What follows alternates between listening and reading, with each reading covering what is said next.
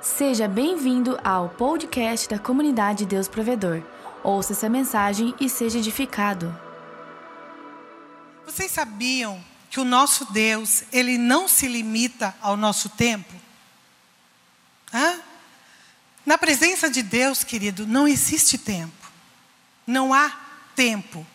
Esse tempo que nós vivemos, o tempo cronológico, o tempo que eu tenho que correr aqui. Não, não. O nosso Deus, ele não se limita ao tempo, tá? Por quê? Porque ele é o criador do tempo. Então ele vive fora do tempo. Fora, completamente fora. Ele não, ele não está atrelado ao tempo. Muitas vezes nós sim achamos assim, não aconteceu isso ainda, já era tempo. Eu orei, eu jejuei, eu fiz tanta coisa, era esse tempo. E Deus, ele não, ele não está dentro desse tempo limitado como nós. Por isso, o nosso Deus pode acelerar a manifestação do milagre na sua vida. Por quê? Porque ele não está atrelado a esse tempo. Quem aceita e concorda com isso, diga glória a Deus. Diga assim: Eu quero a manifestação do meu milagre no tempo do meu Deus. Amém? Você vai olhar para trás, querido, e vai ver que o que era luta agora é um testemunho. Amém? Aquele que era um problema, você vai olhar para trás, vai ver aquilo que era um problema, com certeza vai ser uma provisão de Deus na sua vida. Porque o nosso Deus é o Deus fora do tempo, não é no nosso tempo. Que bom, amém? Graças a Deus. Diga para mim, diga comigo assim: e o segredo é permanecer. Vocês vão ouvir muito essa palavra, permanecer. O segredo é permanecer. Por isso, a mensagem de hoje tem como título, diga comigo assim: a bênção que vem no permanecer. Amém? Existe uma bênção, queridos. Às vezes a gente não ouve isso, às vezes a gente não, não para para pensar e ouvir sobre isso. Mas existe uma bênção no permanecer. A palavra de Deus fala muito essa palavra, permanecer. Nós temos muitos exemplos na Bíblia de que em vários momentos adversos, de vários heróis da fé, de várias pessoas na Bíblia, que nós temos como exemplo, que mesmo nos momentos mais dificultosos da vida, mais diversos da vida, eles permaneceram e o permanecer faz parte da vida do cristão. Permanecer. Eu sou de uma família que permanece nos caminhos do Senhor, a começar pelos meus bisavós, mais de 50 anos. Mais de 50 anos. Eu tentei fazer a conta e eu me perdi na conta lá. Então, eu sei que são mais de 50 anos na presença de Deus. Por isso, meus queridos, eu posso te dizer o quão maravilhoso é permanecer na presença de, de Deus. O quanto é maravilhoso ser protegido e ser guiado por esse Deus, que mesmo é, nos problemas, nas dificuldades, o bom é poder vencê-los em Deus, permanecendo em Deus. Eu fico pensando quantas coisas ruins, quantas tragédias Deus já não livrou. Eu falo da minha linhagem, da minha família. Né? Eu posso falar só da minha, claro. Quantas coisas Deus já livrou, Deus foi quebrando conforme as gerações foram acontecendo, né? Deus foi quebrando, nós não fazemos ideia. Você não faz ideia do quanto Deus tem guardado e Deus tem te protegido pelo fato de você permanecer, mesmo nas dificuldades. Né? Então eu louvo a Deus. Quantas mentiras na minha família, na minha linhagem, foram substituídas pela verdade de Deus. Quantas coisas foram caídas, foram caídas por terra. E hoje, queridas, eu posso ver nitidamente as bênçãos do Senhor. Posso ver nitidamente, porque nós permanecemos nele. Eu agradeço a Deus por meus bisavós ter permanecido nele, em Jesus, por meus avós, pelos meus pais. Porque hoje eu posso estar aqui dizendo: vale a pena permanecer. Porque eu posso ver a minha geração confiando, permanecendo, adorando e servindo um Deus que é vivo. que não volta atrás. Nós não cantamos a canção aqui? Que não se esquece. Amém? Diga a pessoa que está do seu lado: o nosso Deus não se esquece. Não se esquece de você. Que essa verdade venha entrar no teu coração nesta tarde. Que ela possa te encorajar nesta tarde a continuar. Eu não sei como você veio aqui nessa tarde, mas que essa verdade ela te encoraje, ela entre no teu coração como ela sempre entrou no meu coração. Sempre, sempre foi assim para que você possa viver o melhor de Deus, as verdades de Deus na sua vida. Amém? Queridos, todo ser humano, ele já nasce com aquela vontade de conquistar. Mesmo inconsciente, né? Ele nem sabe, como disse o Rubem na barriga da mãe ali, né? Ele já vem já com o seu plano, com o seu propósito, nós conhecemos isso, sabemos, isso está na palavra de Deus. Mas todo ser humano, como ser humano, como ser humano, ele, ele já nasce com vontade de conquistar, com desejo de vencer, com desejo de crescer, de crescer é, na sua vida pessoal, na sua vida emocional, enfim. Todo ser humano, todos nós. Desde pequeninhos, né? A gente pode ver nas nossas crianças. Nós nos sentimos realizados quando coisas pequenas nós conquistamos. Coisas pequenas para nós que somos adultos, né? Mas para as crianças, as coisas pequenas que a gente acha assim, ai, que bonitinho, ela, ela conseguiu, ela fez, tentou, tentou, tentou e conseguiu. Para eles é algo, uau, né? eu consegui. E nós, muitas vezes, é, entendemos que é uma vitória aquilo ali, mesmo que no processo de aprendizado nós venhamos é, encontrar dificuldades quando nós estamos aprendendo algo para conquistar, mas quando a gente consegue, o gosto da vitória é muito melhor. Amém? Não é verdade? O gosto da vitória é muito melhor. A gente lembra, por exemplo, quando a criança aprende a amarrar o cadarço. Né? Ela fica, todo mundo já passou por isso. É ou não é? Ela fica lá e fica e dói a barriga, e senta aqui, e senta no chão, amarra o dedo no cadarço, mas o cadarço ela não amarra. Não é verdade? E amarra, e tenta, e amarra, não conseguiu, não vai, e fica, e fica, e fica. Para nós a gente ri, ah, meu Deus, né? Mas quando ela consegue, onde ela vai, na casa da tia, na casa da avó, ela quer desamarrar para amarrar, para todo mundo ver que ela sabe amarrar o cadarço. É ou não é? Olha aqui, vovó, eu consegui amarrar o cadarço. Né? Eu acho tremendo, são conquistas. Por exemplo, andar de bicicleta. Talvez eu vou tocar na ferida de alguns aqui e vão dizer, pastor, até hoje eu não sei andar de bicicleta. Bom, daí é um problema da sua mãe, do seu pai. Mas andar de bicicleta, né? Nossa, quantos tombos eu caí. Quantas vezes? Quer ver quando a bicicleta, isso aconteceu comigo, tá? Eu morava no morro, né? E a bicicleta simplesmente na época eu andava naquelas bicicletas que você colocava a perna pelo pelo pela aquela coisa redonda ali, o aro redondo, né? Não, eu não tinha tamanho para ir por cima, então eu colocava a perna assim, pelo lado. E aconteceu o quê? A, eu já nem lembro mais o nome. A corrente. A corrente caiu, eu descendo o morro, irmãos. Pensa, o primeiro mato que eu vi, o primeiro, primeiro valo que eu vi, eu fui, né? Era morro, né? E a gente cai muito, cai muito, e, e pá, e pá. Mas quando aprende a andar de bicicleta, se sente o quê? Um passarinho. Ah, eu vou para onde eu quiser. Não é assim, amados? Hã? Outra coisa que as crianças é, fazem e a gente vê que é uma conquista para eles é quando eles comem sozinhos. Antes dos dois anos eles já querem comer sozinhos, né?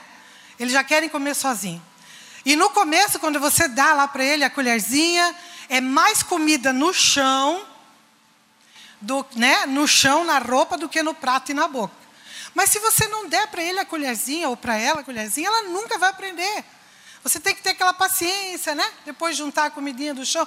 E uma hora ele vai aprender e fica feliz com isso. Quer ver quando a gente aprende também a ler e a escrever? Todos nós já passamos por isso. Todos nós. Né? Quando a gente aprende a escrever, eu gosto muito de escrever. E quando eu aprendi a ler, eu acho que vocês também viveram isso. Eu, na minha época, a gente aprendia a ler com seis anos.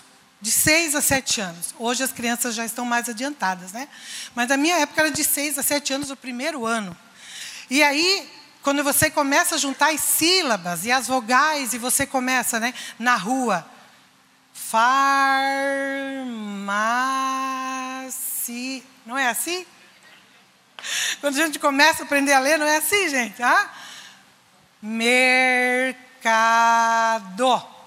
E vai indo. Pani. Já passou. Não deu para ler o resto. Panificadora. Não deu para ler mais.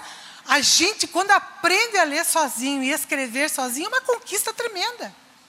Não é verdade? Assim, queridos, é na vida de fé também. Quando a gente vê um novo na fé se convertendo, é lindo de ver. Tudo ele quer saber. Ele é o primeiro, ele está sempre ali, né?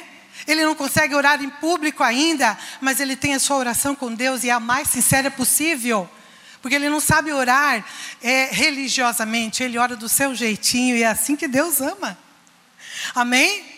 E nós temos que entender que a gente, conforme nós vamos crescendo, as nossas conquistas vão se intensificando.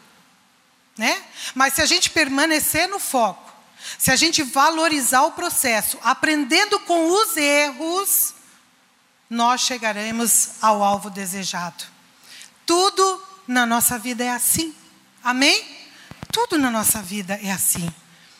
Diga comigo, eu preciso permanecer, perseverar é importante entender, queridos, que como encontramos dificuldades em nosso caminho, na nossa vida diária, terrena, nas nossas conquistas e nossas vitórias nessa terra, como essas que eu falei, como as conquistas de um adolescente, como as conquistas de um adulto, né, como um emprego e tantas outras coisas que a gente corre atrás nessa terra, é importante entender que também encontraremos lutas em nossa caminhada de fé. Puxa, pastora, que, que novidade. Nós sabemos que não é. Mas às vezes nós esquecemos. Nós encontramos lutas em nossa caminhada. E aí, nessa hora que muitos desistem e perdem muito com isso. Perdem muito. Por quê? Porque interrompem um processo de Deus na sua vida. Eu posso até dizer que interrompem uma educação do nosso Pai na sua vida.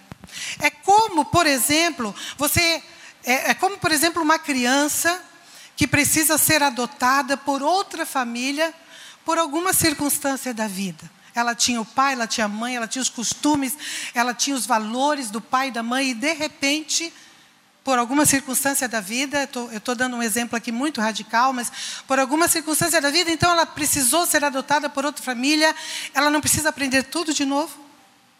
Não é, é ou não é, irmãos? O processo fica mais lento, fica atrasado, tudo fica para trás. Ela tem que recomeçar novamente, estudar tudo de novo, ver como é aquela família, enfim. É, é assim que é mais ou menos quando eu não permaneço quando eu não tenho é, os valores de permanecer. A palavra de Deus nos diz sobre a importância de ficarmos firmes, de permanecermos, de crermos em Jesus e na Sua palavra. Eu quero que vocês leiam comigo em João 15, 7.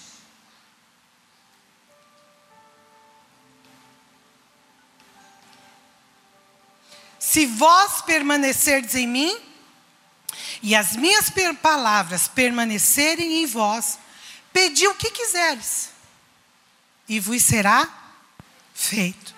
Existe uma condição, existe uma condição de pedir e receber o que eu quero. Qual é a condição? Perma, permanecer. Muitas pessoas estão já nesse processo, nesse caminho, mas por algum motivo elas desistem. E elas estavam perto de ter essa intimidade, essa alegria de dizer: Senhor, e ouvir a voz dele, né? Senhor, eu preciso disso. E Deus te responder. Porque a palavra de Deus está dando essa promessa para nós aqui, ó. Se vocês permanecerem nas minhas palavras, vocês vão pedir o que vocês quiserem. E vos será feito. Então, essa condição é permanecer. Por que, igreja? Por que permanecer? Porque Deus quer controlar a sua vida? Não. Não. Porque Ele é Pai e sabe o que é melhor para você. Sabe o que é melhor para você. Quantas vezes eu lutei com o Pai, falei para Ele, Senhor, e depois eu vi o quanto aquele momento que estava acontecendo aquilo na minha vida foi melhor para mim. Você crê que o Pai tem o melhor para você? Ele tem o melhor para você, queridos. Sempre vai ser o melhor. Nós vamos ver agora, dentre muitas atitudes, queridos, o que nós podemos fazer para permanecer em Deus. O que, que nós podemos fazer? Primeira atitude. Para permanecermos em Deus, pensando nisso, para permanecermos em Deus, nós precisamos é, desenvolver em cada um de nós, como cristãos, um equilíbrio. Diga comigo: equilíbrio. Equilíbrio. Equilíbrio entre a vida terrena, que são as nossas conquistas, as nossas, é, é, é, é os nossos sonhos, as nossas vitórias, tudo aqui na vida terrena, e a nossa vida com o Pai. Nós temos que ter um equilíbrio. Quantas pessoas, quem sabe até que você conhece, tá? Que foram salvas em Jesus, receberam a salvação, se sentem filhos hoje, foram grandemente abençoados, mas depois de tanta, tanta benção, não querem mais ouvir. Não sentem mais que precisam de Deus. Né? Não sentem mais o peso de uma palavra, do, da própria palavra de Deus. E não permanecem. Muitos filhos de Deus deixam de dar valor a tudo que vem dele. Por quê? Porque não tem o equilíbrio. Receberam, receberam e não equilibraram. Foram mais para um lado do que para o outro. Tudo na nossa vida precisa ter equilíbrio. Em Marcos 4,19, a Bíblia nos diz assim: está ali. Mas os cuidados do mundo, presta atenção, a sedução das riquezas e a cobiça de outras coisas, entretanto, o que, que elas fazem? Se nós não tivermos o equilíbrio, sufocam a palavra e ela fica infrutífera. Eu não preciso aqui esmiuçar a palavra infrutífera, porque é muita coisa. Mas eu acho que o pior de tudo isso, nesse versículo nós podemos entender que se nós não cuidarmos, se nós não tivermos o equilíbrio de uma vida terrena e da vida com o Pai, né? Se nós não cuidarmos dessas coisas, das coisas desse mundo, elas vão nos sufocar. Sufocar o quê? O que é mais precioso para cada ser humano, o que é eterno, o que não acaba, o que você vai levar para a eternidade, que é a palavra de Deus. Ela pode, os cuidados do mundo, a avareza e tantas outras coisas, pode sufocar a palavra que você já ouviu até hoje no teu coração. E isso não é bom. Por isso nós precisamos para permanecer ter equilíbrio. Equilíbrio sabermos a hora certa de cada coisa. Amém? Nesse versículo, podemos ver que o mundo sufoca. E por conta disso, o que, que acontece? A palavra não terá mais efeito em nós, se isso acontecer, e, consequentemente, a pessoa não tem mais força para permanecer. E perde tantas coisas de Deus, tantas coisas lindas que o Senhor sempre tem renovado a sua igreja. Sempre. Em Mateus 16, 26, a Bíblia também diz assim, ó. Pois que aproveita ao homem se ganhar o mundo inteiro e perder a sua vida? Em algumas versões está e perder a sua alma. Ou que dará o homem em troca da sua vida? O que dará o homem em troca da sua alma? Queridos, o que é mais importante? As coisas dessa vida que vão, que são passageiras, que vão acabar, é bom ter. Nós aconselhamos, nós pregamos para ter. É muito importante vivermos, conquistarmos. Deus ama que você, como filho, se expresse nesse mundo de uma maneira linda, maravilhosa, tremenda, próspera. Mas nós sabemos que temos que saber equilibrar. Porque o que é mais importante? Perder a nossa alma, perder a nossa vida? O que é mais importante? Alguém vai levar alguma coisa deste mundo? Cada vez mais nós temos visto tantos jovens, sucesso, morrendo e não levando nada. E se isso fosse tão importante, queridos, muitas pessoas com muito dinheiro, muito mesmo, não tirariam as suas próprias vidas. Não é verdade?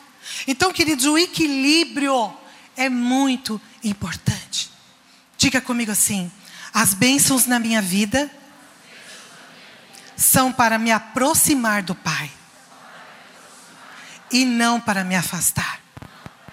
As bênçãos de Deus em minha vida são para me ajudar no processo de conhecer melhor o meu Pai e o seu amor. Amém? É para isso que as bênçãos da tua vida, irmão. É para que você pegue essas bênçãos e faça de tudo para conhecer ainda mais o Pai.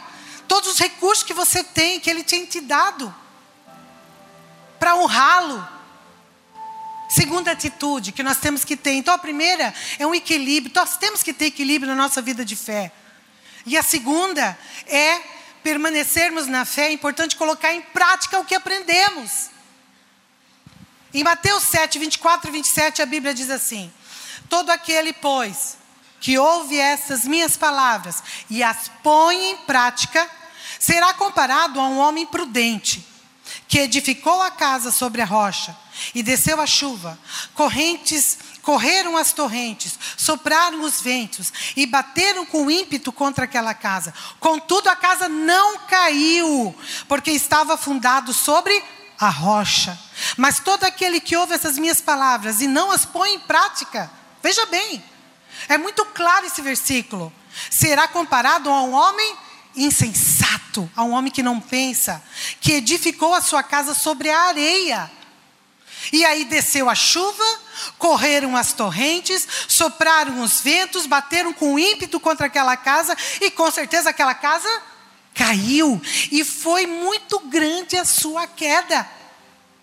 Não foi coisa pouca. A gente entende o quê? Que a pessoa achava que ela estava Uau! Ela, ela, ela ganhou muito, ela tem muito, ganhou o mundo inteiro, tudo que ela desejou, tudo que ela queria, uau! Mas foi construído sobre areia. Veio a dificuldade, veio a doença, veio o problema, veio tantas coisas. E a Bíblia diz que a queda não foi só uma queda, foi uma grande queda. Quando eu coloco em prática o que aprendo, eu vou edificando a minha vida, que é a minha casa, na rocha, que é Jesus. Então eu aprendo, eu pratico. Uau, e que experiências lindas eu vou tendo com Jesus, porque eu estou praticando aquilo que eu aprendi. E eu vou vivendo aquelas experiências com Jesus, e nisso automaticamente eu vou me fortalecendo em Jesus. E com certeza pode vir as correntes, pode vir a doença, pode vir a dificuldade financeira, pode vir o que for. Eu vou permanecer. Eu vou permanecer. Por quê? Porque as palavras dele estão no meu coração. Para eu não pecar contra ele, como diz os Salmos a palavra de Deus em meu coração, praticando ela todos os dias. Em todas as atitudes da nossa vida. Eu não preciso enumerar aqui, irmãos, mas quando você precisa perdoar, perdoa.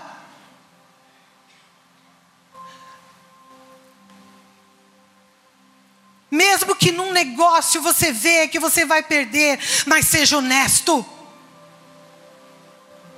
É praticar a palavra. Preciso falar mais coisas aqui.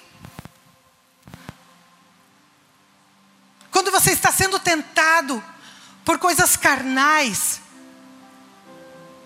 olha para o Senhor, corre para Ele. Isso é praticar a palavra.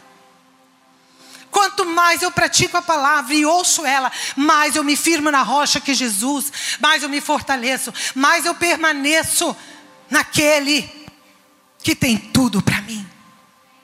Tem tudo para você. Fala comigo assim.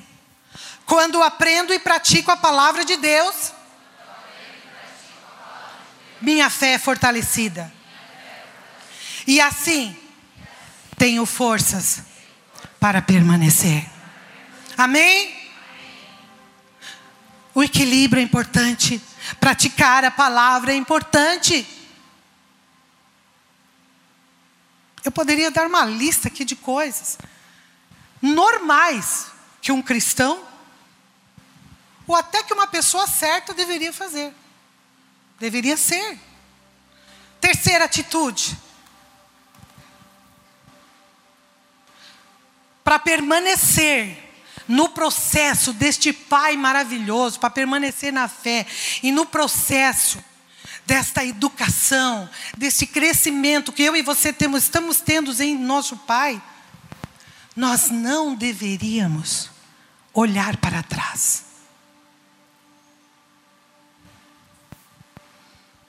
A palavra de Deus nos fala assim em Lucas 9,62. Jesus, porém, lhes respondeu: Ninguém que lança a mão do arado e olha para trás é apto para o reino de Deus. Queridos, por muitos anos a gente ouviu tantas coisas sobre esse versículo, mas eu quero dizer uma coisa para você, uma boa notícia para você. Aqui não está dizendo que você não é mais filho, se olhar para trás. Aqui nesse versículo não está dizendo que Ele, o nosso Deus, o nosso Pai, não te ama mais. Não, não, não, não. Não está falando isso. Não está falando que você não serve para mais nada, porque olhou para trás. Não é isso que a palavra de Deus está falando. Ela está falando de uma aptidão. Olha bem, aptidão. E está falando do reino, do reino aqui, do reino vindouro. Quando eu me especializo, eu sou, né? Estou ali apta para as coisas. Então, muitas vezes, quando eu olho para trás, o que esse versículo está dizendo, irmãos? Aos olhos da graça, hoje, nós podemos entender muito bem. O que, que acontece? O que, que esse versículo está dizendo? Que quando eu olho para trás, eu vou atrasar, eu estou retrocedendo, eu estou atrasando esse processo maravilhoso que Deus tem na minha vida, na sua vida para que você venha crescer. Eu estou retrocedendo, é isso que o versículo diz. E claro, Quanto mais eu me atraso, menos apto eu serei para o reino. Não é verdade? Menos, menos eu serei. Apocalipse 2, 26. Ao que vencer, diga, e ao que vencer, e ao que guardar as minhas obras até o fim, eu lhe darei autoridade sobre as nações. Aleluia! Pensa, irmãos, essa autoridade já é tua hoje. Você tem essa autoridade. Porque a palavra de Deus está recheada de versículos que dá autoridade ao filho e à filha de Deus. Mas quando eu olho para trás, eu interrompo, eu atraso um processo de Deus em nossas vidas, na sua vida. A pior coisa é atrasar. Ninguém gosta disso. A gente chega no médico lá, se ele não atende na hora, né? Qualquer lugar que a gente vai, ou, ou então se a gente se atrasa, meu Deus, eu fico angustiada. É uma coisa minha, eu não gosto. E como é ruim. Ninguém gosta de atrasar. Mas quando eu olho para trás, eu não estou mais apto. Eu perco o mover de Deus. Eu perco as bênçãos de Deus. Eu perco o ouvir de Deus e tantas coisas que Deus tem revelado à sua igreja nesses últimos tempos. Então eu digo para você: não vale a pena olhar para trás. Diga isso à pessoa que está ao teu lado. Não olhe para trás. Não vale a pena olhar para trás. Queridos, presta atenção aqui, ó. Olhar para trás pode ser o quê? Ouvir conselhos de alguém que não conhece a Deus e assim te afastar do Pai. Como eu posso ouvir conselhos de alguém que não conhece a Deus, ao Pai, como eu conheço? Mas, pastor, isso acontece? Uh! Talvez você conhece alguém. Como eu vou ouvir? Eu tenho que olhar o fruto daquela pessoa, irmãs, antes de ouvir ela. Como que eu vou ouvir alguém que não conhece a Deus? E me desanimar tanto ponto, isso pode ser a família, isso pode ser os amigos, amigos que não conhecem a Deus como você. Tem pessoas que ouvem essas pessoas e se afastam de Deus, olham para trás, perdem o melhor de Deus na sua vida. Olhar para trás também pode ser ouvir alguém no processo da sua vida. Como assim? Às vezes uma pessoa dentro da igreja, não vou nem falar de gente que está fora, não. Dentro da igreja, ou melhor, gente que é igreja, diga eu sou igreja. Você é igreja. Então alguém sempre, porque isso já aconteceu comigo, já aconteceu com você, muitas vezes a gente está num processo e está magoado. Né? Eu estou magoado com alguém, a pastora passou por mim, não me viu, não me olhou, enfim, tantas coisas. Né? Eu estou magoado. E aí eu vou falar com a pessoa magoada. O que, que ela vai falar para mim, irmãos? Ah, sua linda, você é uma bênção.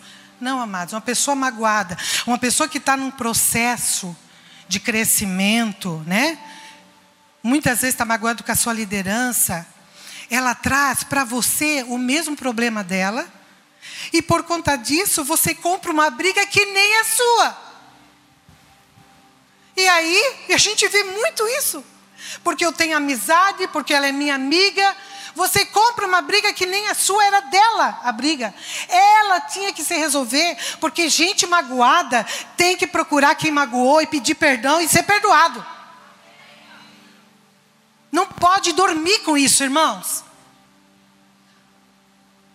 Isso é olhar para trás. Isso é olhar para trás.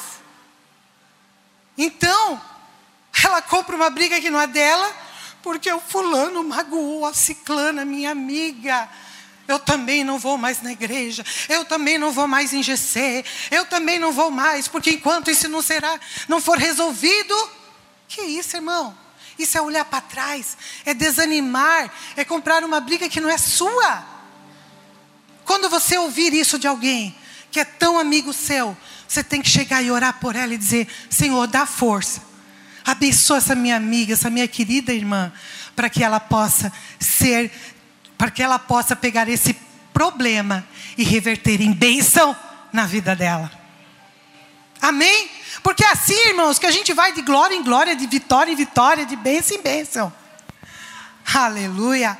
Olhar para trás também pode ser deixar algo que você amava e fazia com muito amor na obra do Senhor. A gente ouviu dois versículos aqui que fala sobre a obra, e por causa de um problema particular, tem nada a ver com o irmãozinho, não tem nada a ver com o pastor, não tem nada a ver com a obra, mas um problema particular seu, você se condena e se afasta de tudo, interrompendo um tratar de Deus, sendo e sabendo nós que se afastar, o problema não, não é resolvido porque eu me afasto.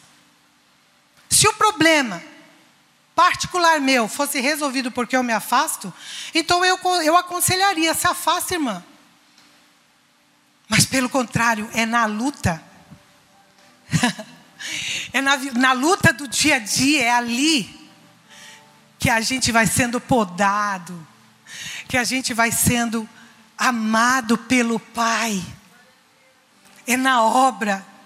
É muitas vezes olhando alguém que precisa da tua oração. Uma criança, um adulto, enfim, seja lá o que você faz e amava fazer, e por causa de um problema particular você deixou. Olhar para trás também a gente, nesses 20, 28 anos de fé, eu acho que nós estamos aqui, eu acho que é 28, não é 27. Mas amém, independente disso, nesses 31 anos de ministério que eu tenho, irmãos, eu olho muito, eu vejo muitas pessoas olhando para trás, sabe por quê? Porque estão revoltadas com Deus. Não é com o pastor, não é com o irmão, não é com a irmã, não é com o fulano, mas estão revoltadas com Deus. Por quê? Porque não responderam, não deram algo que ela quis, revoltada com Deus. Tu entendeu? Ou então atrasou um pouquinho, revoltado com Deus, então olha para trás e não consegue mais. Acha muitas outras desculpas, mas a revolta maior dela é com Deus. Diga comigo assim, em nome de Jesus, diga assim: eu olho para o alvo, para a frente, e prossigo para o alvo, pelo prêmio da vocação celestial de Deus em Cristo Jesus. Amém? Olhar para trás, queridos, também é uma atitude que faz com que nós venhamos parar no caminho. É uma atitude que não nos deixa permanecer, não nos faz permanecer. Então, o equilíbrio, o praticar a palavra e o não olhar para trás de tantas coisas que eu poderia dizer aqui, queridos. Isso faz com que você venha permanecer e venha viver os melhores dias da sua vida, porque não há dia melhor, não há vida melhor do que na presença do Pai. Não há vida melhor do que na presença dEle, do que nos sonhos dEle. Não há vida melhor. Veja o que diz a palavra de Deus para aqueles que permanecem. João 15, 5. Eu sou a videira, vós sois as varas, as varas. Quem permanece em mim e eu nele, esse dá muito fruto, porque sem mim nada podeis fazer. Gálatas 5:1. Para a liberdade Cristo nos libertou. Amém? Para a liberdade. Permaneceis pois firmes. Ó, firmes e não vos dobreis. Olha só. Não vos dobreis novamente. Por que novamente? Porque um dia nós fomos escravos. Não tínhamos vontade nenhuma. Não tínhamos esperança de vida eterna, não tínhamos nada. Éramos escravos, mas alguém pode ser ainda que pode se dobrar novamente a um jugo de escravidão. Talvez porque não sabe, mas pode acontecer a um jugo de escravidão, porque nós éramos escravos. Hoje nós somos livres. 1 João 2, 24, parte B e 25.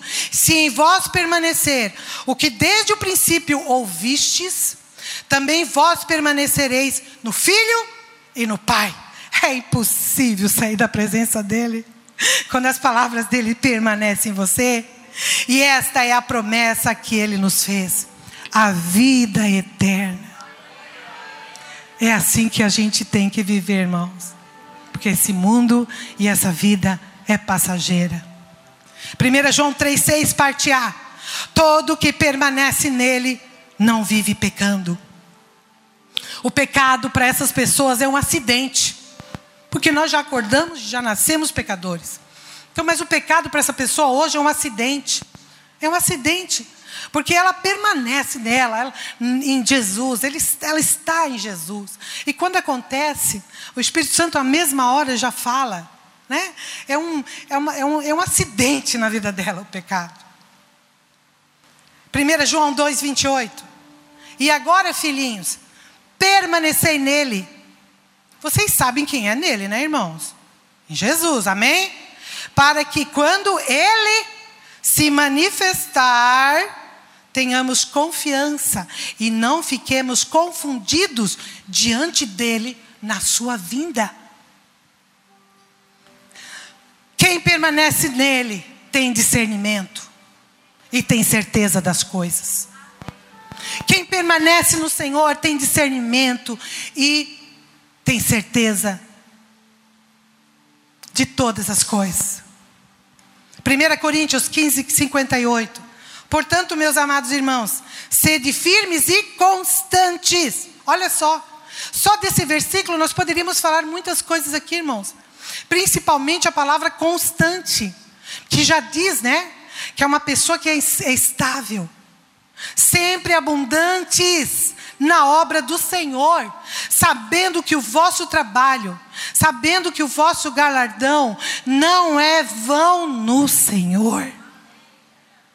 De mim, queridos, você não precisa esperar nada, porque o que eu posso fazer por você é orar, colocar você na presença de Deus, é te amar, respeitar, te atender. Está lá no escritório. Pode marcar qualquer hora, eu te atendo. Isso você pode esperar de mim. O amor que nós devemos, né? A Bíblia diz: não deveis nada, apenas o amor. Isso você pode esperar de mim. Você pode esperar. Mas do Senhor, você pode esperar coisas grandes, porque não é em vão o teu trabalho, não é em vão o teu envolvimento, não é em vão você permanecer permanecer, queridos. No permanecer, você vai poder ver teus filhos e netos adorando este Deus tremendo. No permanecer, você vai ver coisas lindas e maravilhosas nesse tempo tão difícil que estamos vivendo. Eu quero dizer mais uma coisa para vocês: o pecado, amados, o pecado já foi pago. Vocês sabiam disso? Tem sido pregado aqui o pecado não tem força, não tem poder, ele foi pago. Já foi pago, você não precisa ficar atrasado e nem interrompido por causa do pecado. Não. Quando eu peco, eu corro para Deus. Hoje eu sei que Ele está de braços abertos para me ouvir. Talvez antigamente, quando eu pecasse, eu corria de Deus e, e, me escondia como Adão e Eva fizeram. Me escondia, né? me afastava, porque, ai, agora eu pequei. Mas hoje nós sabemos que o pecado já foi pago, que não tem mais até os que vocês vão fazer ainda. O pecado que é o acidente, né? E hoje eu não escondo mais, hoje eu corro para o Pai. É assim que eu tenho que dizer que ser, eu tenho que correr para o Pai. Agora, o permanecer é contigo. Porque o Pai, esse Pai, sempre cuida de você, onde quer que você esteja. E com certeza é muito chato, como o Pai ter que interromper um crescimento na vida de uma criança, na vida de um, de um filho. É ou não é?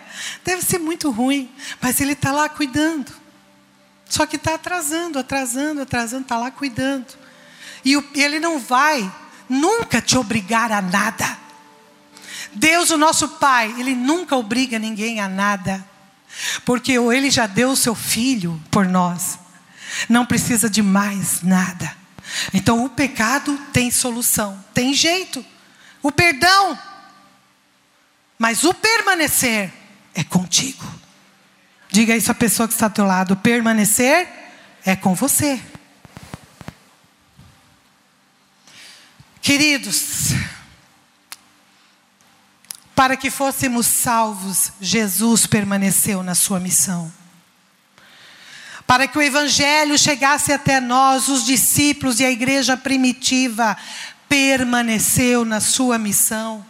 Inclusive, muitos morreram para que as boas novas do Evangelho ficassem vivas e chegassem até nós. O nosso Deus Pai fez com que, meio à perseguição, aleluia, a Bíblia, a Sua palavra chegasse até nós. Permaneceu firme. Não, hoje não é mais amarrada com correntes como já foi. Hoje não é mais procurada como já foi mas ela está à tua disposição em qualquer hora, em qualquer momento.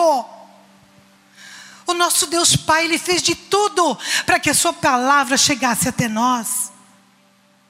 Permaneceu a palavra. Deus, nosso Pai, fez com que a Bíblia permanecesse.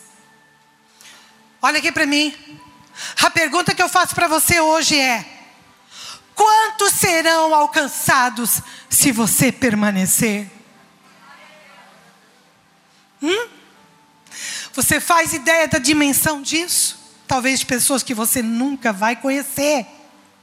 Nem conhecer você vai. Mas pelo teu exemplo, mas pela tua vontade e pelo teu amor a esse Pai. Mesmo com tuas falhas, mesmo com dificuldades, eu permaneci, eu alcancei uma geração. É assim mesmo, irmãos? Pergunta a esse irmão que está do teu lado aí, ó. Quantos serão alcançados se você permanecer?